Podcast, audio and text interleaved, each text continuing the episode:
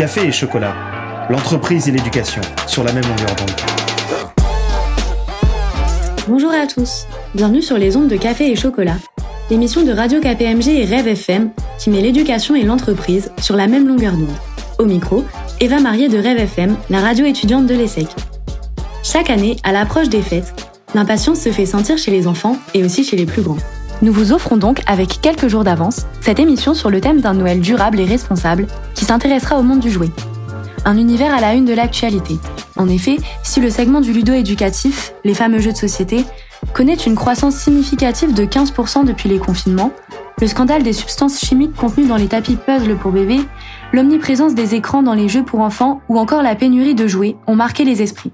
Aujourd'hui, dans l'édito, Catherine de Blecker, directrice générale d'Oxybul Éveil et Jeux, nous livrera son analyse du monde du jouet et nous dira comment son entreprise entend répondre aux défis du secteur avec des jeux innovants, pédagogiques et plus respectueux de l'environnement.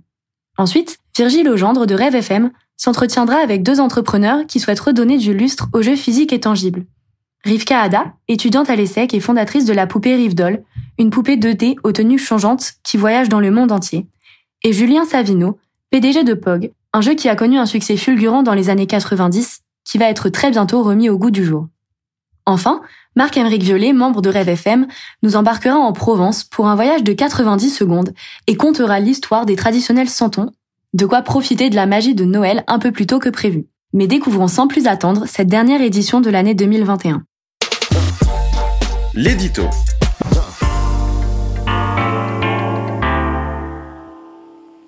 Quand on regarde dans le dictionnaire la définition du mot jouer, on découvre se divertir en pratiquant un jeu, s'amuser avec un jouet. Permettez-moi de challenger cette définition.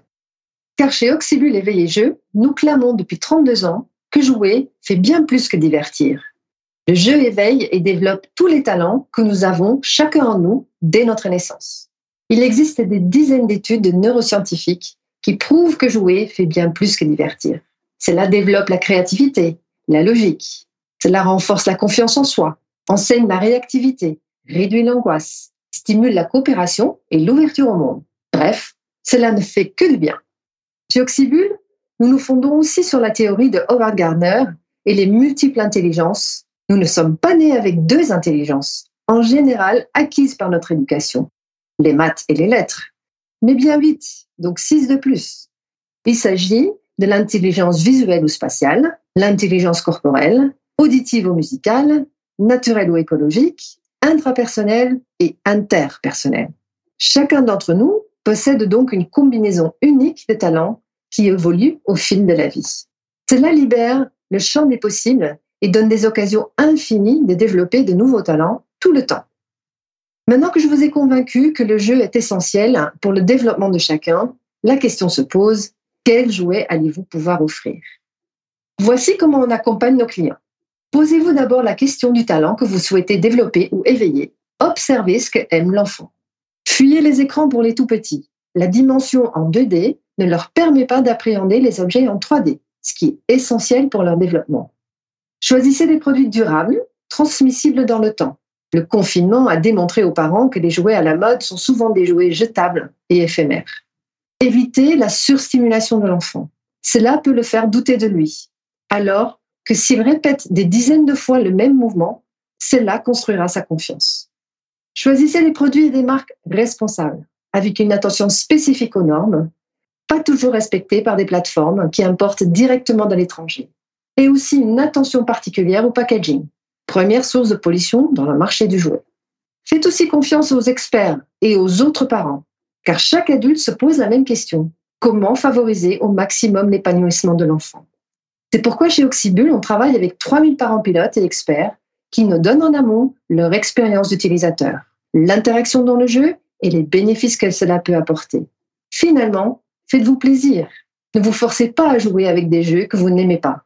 Vous allez transmettre ce déplaisir à l'enfant. Alors qu'en jouant avec votre enfant, vous allez pouvoir l'observer, pouvoir respecter son développement, découvrir ses talents et ne pas juger ses envies et besoins. Car justement, un jouet doit ouvrir un maximum l'imaginaire de chacun. Laissez donc libre cours aux idées des enfants et ne les enfermez pas dans des stéréotypes. Chacun a le droit de jouer avec ce qu'il a envie. La mixité du jouet est naturelle et un impératif pour l'enfant. Laissez-lui donc ouvrir tous les champs possibles. En résumé, faites-vous plaisir, jouez autant que possible. Choisissez des produits pédagogiques, accessibles, responsables et durables, qui n'enferment pas dans des stéréotypes et qui développent tous les talents à chaque instant de la vie. C'est vraiment la mission d'Oxybul depuis 32 ans. Faire le tri du trop et accompagner les adultes dans le développement tout en jouant. L'interview.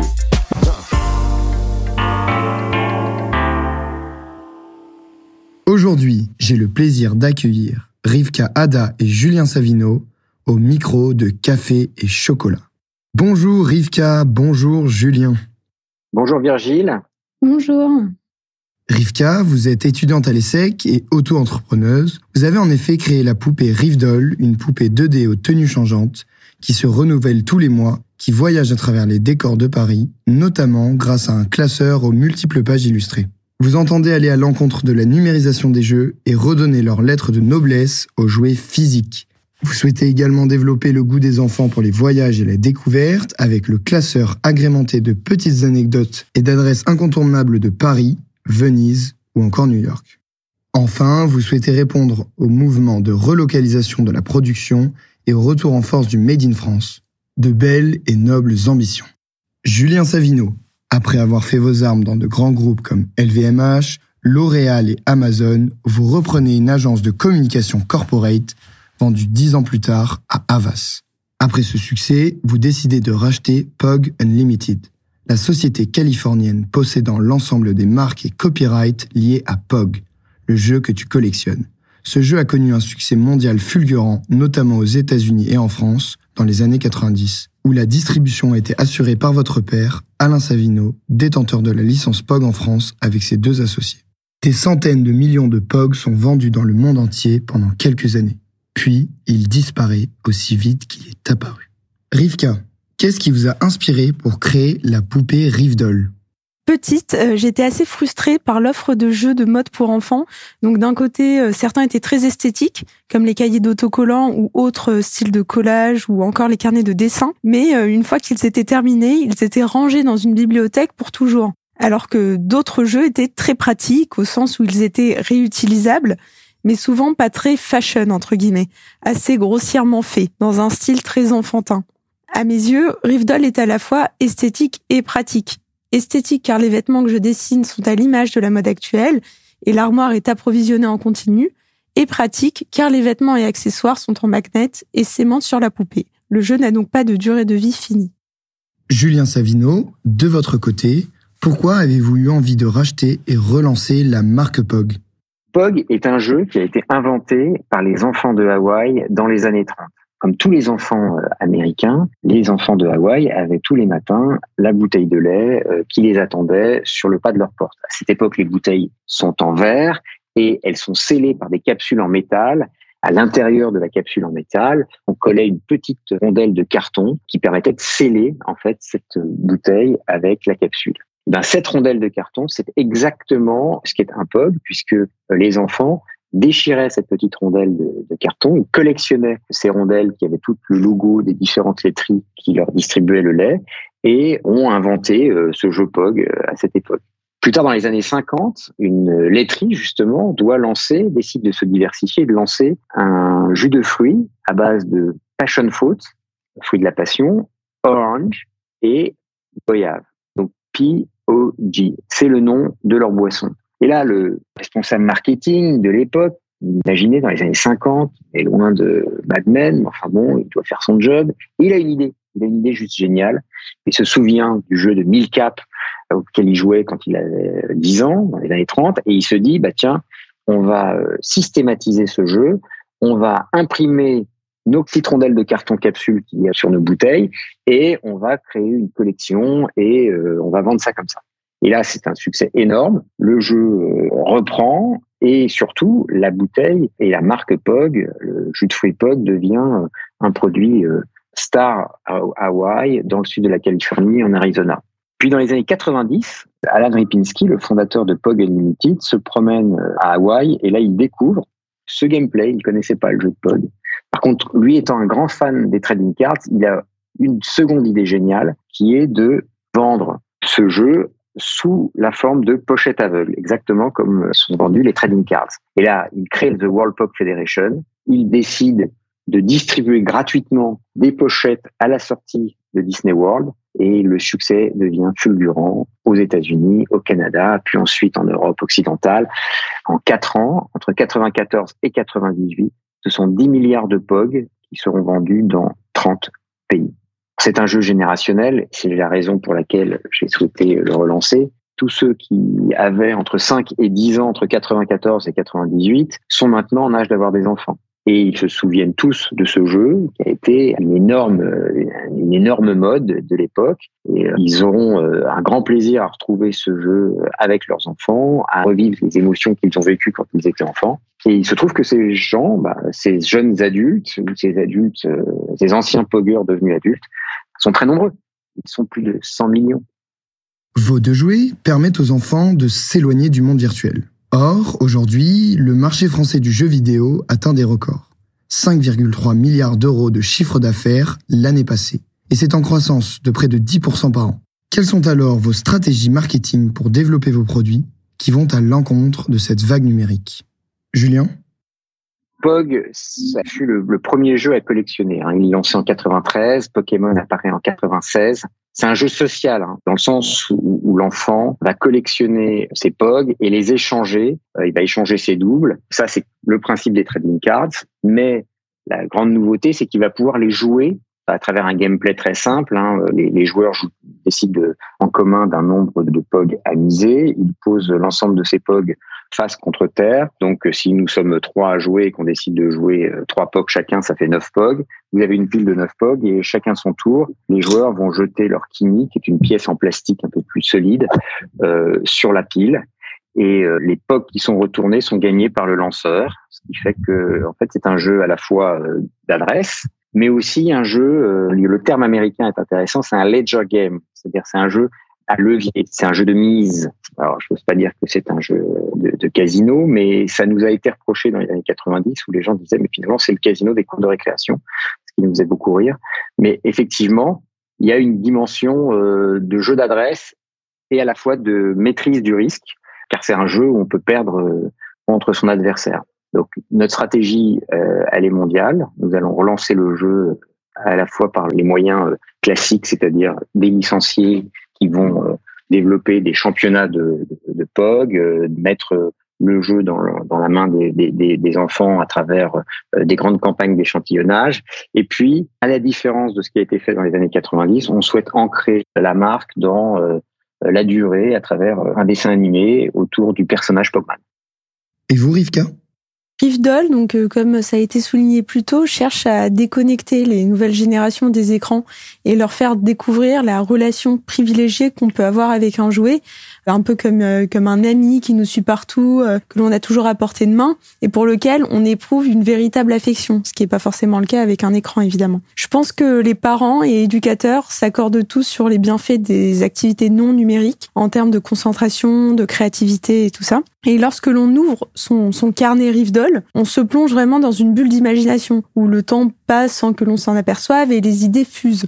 Suis certaine que l'on a tous un peu un exemple en tête euh, similaire de notre enfance avec un jeu un peu comme ça. Évidemment, il est indéniable que les choses ont changé il n'est pas évident de capter l'attention d'un enfant autrement qu'avec un écran et des réseaux sociaux. Et en fait, Rivedoll cherche à intégrer au jeu physique certains aspects des réseaux sociaux afin de les rendre plus attractifs notamment donc leur interactivité et l'approvisionnement infini de contenu parce que c'est surtout ça les réseaux sociaux. Ça, euh, c'est grâce à l'abonnement mensuel qui permet de recevoir de nouveaux vêtements, de nouvelles photos, de paysages et des anecdotes sur un thème inédit chaque mois. Donc Rivedoll renouvelle le contenu du jeu et tient, je l'espère, en émoi une, une clientèle fidèle qui attend euh, d'être surprise par le prochain thème chaque mois. Personnellement, vos vêtements en magnet me rappellent les magnets de maillots de football que je collectionnais étant enfant. Pensez-vous qu'il est possible de remettre au goût du jour des jeux passés?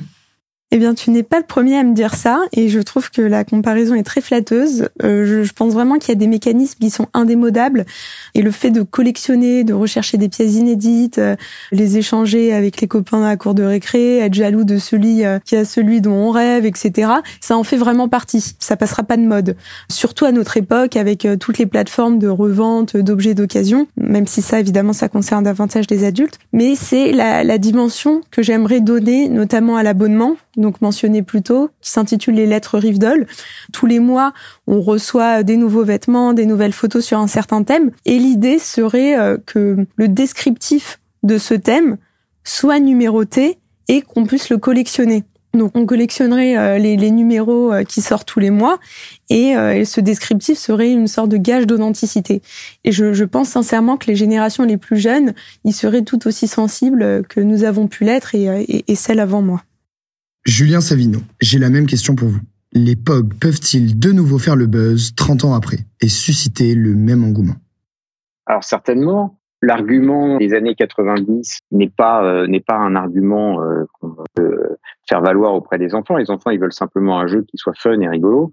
C'est un gameplay encore une fois qui est euh, universel puisque les enfants de Hawaii dans les années 30 s'amusaient avec, dans les années 50 aussi, dans les années 90. Et en fait, c'est les qualités intrinsèques qui vont attirer les enfants, euh, pour tous les jeux et pour les POG en particulier. Donc pour les POG, qu'est-ce qui fait le succès du gameplay? Bah, C'est euh, la dynamique de collection à laquelle s'ajoute le jeu POG, ça a toujours été le jeu que tu collectionnes et c'est ça qui est fun. On fait une collection et puis ensuite avec ses doubles ou euh, avec sa collection, on décide de la jouer, de la miser et puis euh, parce qu'on est euh, habile, grâce à l'adresse qu'on a développée, à son entraînement, eh bien on peut gagner, accroître sa collection ou bien alors tout perdre. Il y a une idée de risque, de compétition qui est inhérent et qui est rigolo et qui plaît aux enfants. À quel point la nostalgie et la familiarité avec un jouet peut-elle convaincre un parent d'acheter? Pensez-vous que cet achat serait seulement destiné à l'enfant ou les plus vieux pourraient aussi se prêter au jeu? Julien, pour commencer? Oui, alors c'est sûr qu'on a un, un cœur d'adulte qui, qui, va retrouver l'émotion euh, que l'on a perdue dans les cours de récré. Le fait que le jeu ait disparu très rapidement après sa lancée et que c'était une mode incroyable, en fait, a eu une, un effet de cristallisation dans l'esprit de, des poggers de l'époque, qui sont maintenant de, de, jeunes adultes. C'est-à-dire qu'il avait complètement oublié, et quand il le retrouve, ça crée toujours cet effet euh, Madeleine de Proust assez fort. Et on a souvent sur les réseaux, quand on parle des POG, des euh, retweets ou des ou des, euh, des, des POC de certains qui, qui rappellent leurs potes des ou bien alors euh, leur euh, ex petite amie de, ou première petite amie de cours de récréation ou leur frère, sœur, cousin en disant tu te souviens on avait tous ces pogs et qu'est-ce que on en a fait et je crois que ma mère les a achetés ou, alors oh je crois que je les ai gardés. Et donc on a ce phénomène en fait hein, chez les parents qui euh, qui mais bon c'est pas eux leur c'est les parents vont acheter pour les enfants, certains euh, euh, vont collectionner, mais on est plutôt dans le monde comme tous les jeux, comme toutes les marques des geeks. Pour les enfants, c'est une nouvelle histoire. Donc nous, ce qu'on qu'on apprécie et ce que les enfants apprécient, c'est que l'époque développe des, plein d'émotions euh, chez les enfants comme chez les parents, au-delà aussi de qualités cognitives assez intéressantes chez l'enfant. Et on pense que les parents voudront partager cette émotion et ces stratégies de jeu avec leurs enfants. Et vous, Rivka? Je dois dire que un des éléments qui m'a le plus conforté dans mon envie de, de lancer Riftdoll, c'est la réaction quasi systématique que j'ai eue quand, j'en parlais.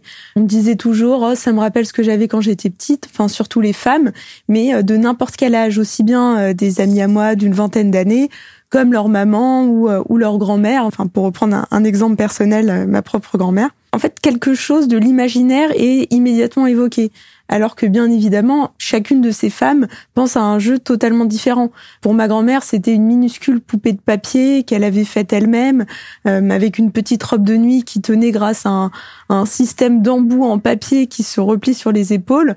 Donc euh, vraiment euh, le jeu que l'on fait soi-même, donc peu réutilisable et peu durable. Et pour celles de 20 ans, elles font plutôt référence à des jeux beaucoup plus élaborés et commerciaux. Pourtant, toutes ces femmes sont réceptives à Rivdol. Et ce qui me touche le plus, c'est euh, c'est en fait quand je montre Rivdol aux gens et que je les vois se prendre au jeu. Là, c'est pas forcément les femmes, c'est absolument tout le monde, euh, des, euh, des hommes sexagénaires, euh, des, des adolescents de 15 ans. Des...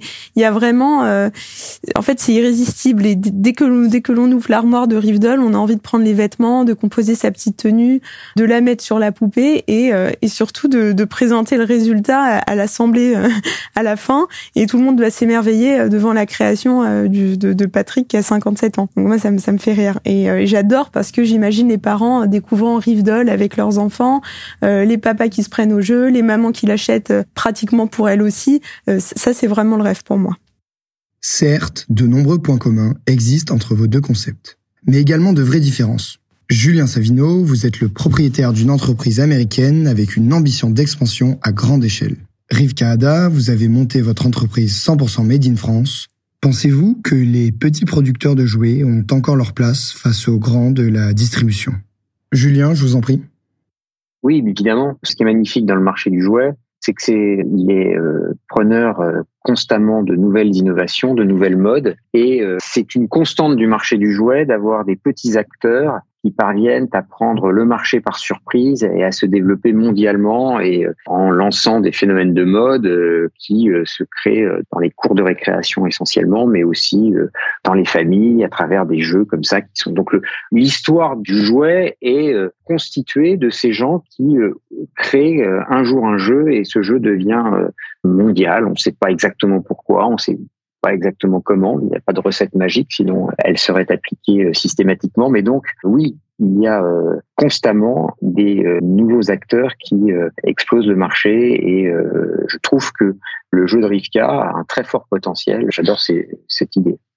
Merci beaucoup, Julien. Je suis très touchée. Mais euh, c'est vrai que moi, enfin, je suis pas contre l'expansion à grande échelle. Hein, J'ai rien contre Barbie. Au, au, contraire, ça me plairait bien d'avoir euh, d'avoir une Rivdale internationale. Mais euh, mais oui, je démarre tout juste. Ça fait ça fait à peine un an et demi que je travaille dessus voilà, je viens de faire une production de, de 500 pièces, c'est quand même c'est petit, c'est enfin c'est raisonnable. Je viens de conclure une campagne de crowdfunding sur Ulule pour faire découvrir le projet. Donc c'est ça vient naître et le chemin est encore euh, très très long à parcourir. Mais le monde actuel est beaucoup trop globalisé pour pas avoir d'ambition d'expansion à l'échelle internationale. Et surtout, euh, je pense l'uniformisation de la culture qui m'assure plus ou moins euh, que les jeunes adolescentes américaines et et pourquoi pas coréennes pourraient tout autant aimer Rivdol que les jeunes adolescentes françaises, avec bien sûr quelques variantes et, et adaptations. Mais c'est ça en fait qui me plaît, c'est cette diversité des cultures. D'ailleurs, euh, l'année prochaine, j'adorerais me, me, rendre à Séoul et, euh, et faire le, le, deuxième volume de Rivdol, donc euh, qui porterait sur cette ville-là, parce que les, les déclinaisons sont infinies et j'ai vraiment hâte de, de connaître les réactions à l'export. Et euh, après, enfin plus précisément sur le sujet euh, de l'espérance de vie des petits producteurs, j'y crois énormément et j'enfonce euh, sans doute des portes ouvertes. Mais c'est vrai que c'est un des seuls éléments positifs qui ressort de la crise sanitaire. On n'a pas forcément envie de consommer des produits en grande quantité qui viennent de l'autre bout du monde. Euh, enfin simplement pour un argument de prix. Il y a, y a vraiment une énorme prise de conscience générale et un, respect énorme pour les petits producteurs qui se battent tous les jours pour survivre. On l'a vu avec les campagnes de soutien euh, pour les restaurateurs, etc. Et quand je vois le nombre de, de, de petites enseignes, euh, forcément à, Paris, qui ferment, ça, me brise le cœur. Mais surtout, je me dis qu'il y a, il y a vraiment un potentiel de la part des nouvelles générations et, et une envie de reprendre ces enseignes, de reprendre ces boutiques et, et ces petites productions et redonner vie à un business euh, qui, euh, qui peut se développer à une échelle plus locale avec euh, des circuits plus courts. Et Rivka, si ça peut vous inspirer, je vous, il y a une super série documentaire sur Netflix qui s'appelle The Toys That Made Us et qui raconte l'épopée de toutes ces. Vous les connaissez? Bon, alors c'est génial, donc c'est peut-être. Non, non, je connais pas du tout. Alors, ça s'appelle The Toys That Made Us, une série documentaire sur Netflix qui rappelle l'histoire euh, des euh, euh, des grandes franchises de jouets. Donc comment est-ce que Barbie est née, comment est-ce que The Master of the Universe sont nés, comment est-ce que G.I. Joe est né. Enfin bon, c'est une série américaine passionnante et qui justement met l'accent sur ces petites petites sociétés qui d'un seul coup se retrouvent à scaler des franchises et, puis bah, c'est les difficultés qu'ils peuvent avoir au travers des, âges. On a l'épopée de Lego par exemple qui qui est fascinante. Donc, en fait, il ne faut pas hésiter à voir grand. Et c'est un marché qui accueille l'innovation de façon très euh, très forte depuis très longtemps. Vous parlez de l'export, mais il y a de nombreux marchés du jouet à peu près partout dans le monde. Vous avez euh, la foire de Nuremberg qui va avoir lieu très bientôt. Il y a la Toy Fair de New York qui est très importante. Vous en avez aussi en Asie du Sud-Est. Et les éditeurs de jeux sont euh, très bien intégrés dans un écosystème avec des grands distributeurs qui vont prendre des jeux en licence et les, revendre. Vous parliez du Covid, ça a été un bon moment pour les jeux. Les gens ont acheté des jeux, ils ont euh, joué à la maison. Il y a eu, des grandes difficultés pour certains acteurs parce que les magasins ont été fermés et euh, d'autres ont bien tiré leur épingle du jeu, notamment grâce au commerce en ligne et euh, aux besoins de jouer. Oui, oui, bien sûr. Mais en tout cas, je regarderai tout ça. C'est vrai que le, évidemment toute l'industrie du jouet et tout ça, je, je connais pas forcément. C'est pas moi mon projet est pas né de la volonté de faire un jeu pour enfants. Ça c'est euh, ça a pris ce, ce chemin-là après et j'en suis absolument ravie. Mais euh, j'ai beaucoup de choses à découvrir et euh, c'est assez passionnant. Je n'ai moi-même pas vu ce documentaire, mais je me pencherai dessus un peu plus tard. Pour l'heure, passons à ma dernière question. Une grande ou petite entreprise peut-elle prétendre respecter toutes les normes environnementales et éthiques que les consommateurs exigent de plus en plus, à savoir des jouets recyclables, de la production locale, un respect de l'environnement et une protection sociale satisfaisante. Julien, je vous écoute. Pour les POG, la nature du POG fait qu'on a toujours été euh, très local, même dans les années 90, puisque nos POG sont en carton. Ce qui a changé euh, par rapport aux années 90, c'est que notre carton aujourd'hui est PFC, c'est-à-dire qu'il est issu de filières durables et très contrôlées, et que les flopacks euh, sont également euh, en papier PFC, ce qui fait qu'on limite l'impact environnemental. Et les POG ont toujours été des jeux fabriqués localement simplement pour répondre à la souplesse et à la demande et parce que les filières d'impression sont des filières locales encore, quels que soient les pays. Donc les POG américains sont imprimés aux États-Unis et les POG français sont imprimés en France ou en Europe.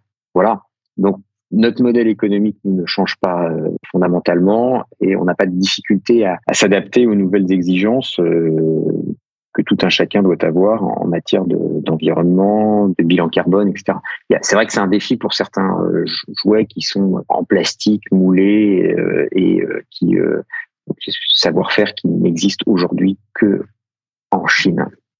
Rivka, pour finir à mon humble niveau, je pense qu'il est, euh, il est justement plus simple pour une grande firme d'avoir euh, une chaîne de distribution plus respectueuse des pratiques RSE parce que euh, il y a un réseau développé, il y a une influence plus importante, des économies d'échelle, un choix large de distributeurs et de fournisseurs.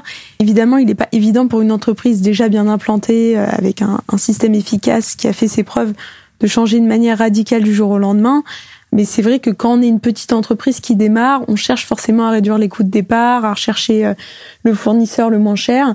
Moi, de mon côté, si je propose Rivdol au prix de 59 euros, c'est pratiquement au sacrifice d'une marge parce que mes coûts sont très élevés. J'ai privilégié la qualité du produit avant tout, le contact humain que j'ai eu avec euh, avec le fournisseur qui m'a aidé à avancer dans l'aventure et d'ailleurs qui l'a vraiment rendu possible parce que euh, ça a été ça a été très très compliqué de, de rencontrer des fournisseurs et une fois qu'on qu'on rencontre ceux qui sont capables de le faire, et bah, bah le choix de la qualité, euh, je, pense, prime et doit primer. Donc, euh, donc voilà, c'était très important pour moi et, euh, et j'espère que la qualité est révélée vraiment quand on joue avec le jeu. Un grand merci à vous, Rivka Ada, créatrice de Rivdol, et à vous, Julien Savino, à la tête de POG, d'avoir participé à cette émission Café et Chocolat. Notre coup de cœur culturel.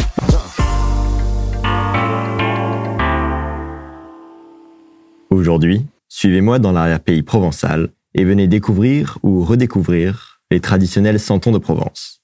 Loin d'être uniquement décoratives, ces petites figurines d'une dizaine de centimètres symbolisent à elles seules toute une culture qui sent bon la lavande et l'olivier.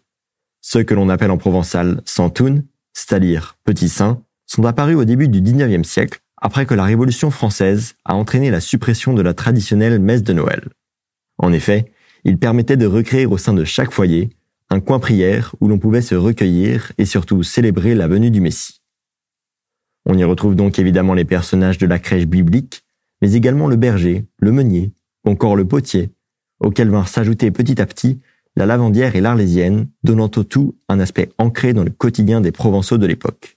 Chaque santon est fabriqué à partir d'une argile rouge de la région, dans un des 109 ateliers du Var, des Bouches du Rhône, du Vaucluse et des Alpes-Maritimes. Moulés puis personnalisés au couteau par les artisans centonniers, ils sont séchés, cuits à 1000 degrés et enfin finement décorés à la main. Visiter ces fabriques vaut le détour et permet de découvrir ce savoir-faire made in France vieux de plus de deux siècles. Avant la fin de la visite, arrêtez-vous à la boutique et succombez au charme de ces petits personnages qui vous replongeront dans la Provence d'antan.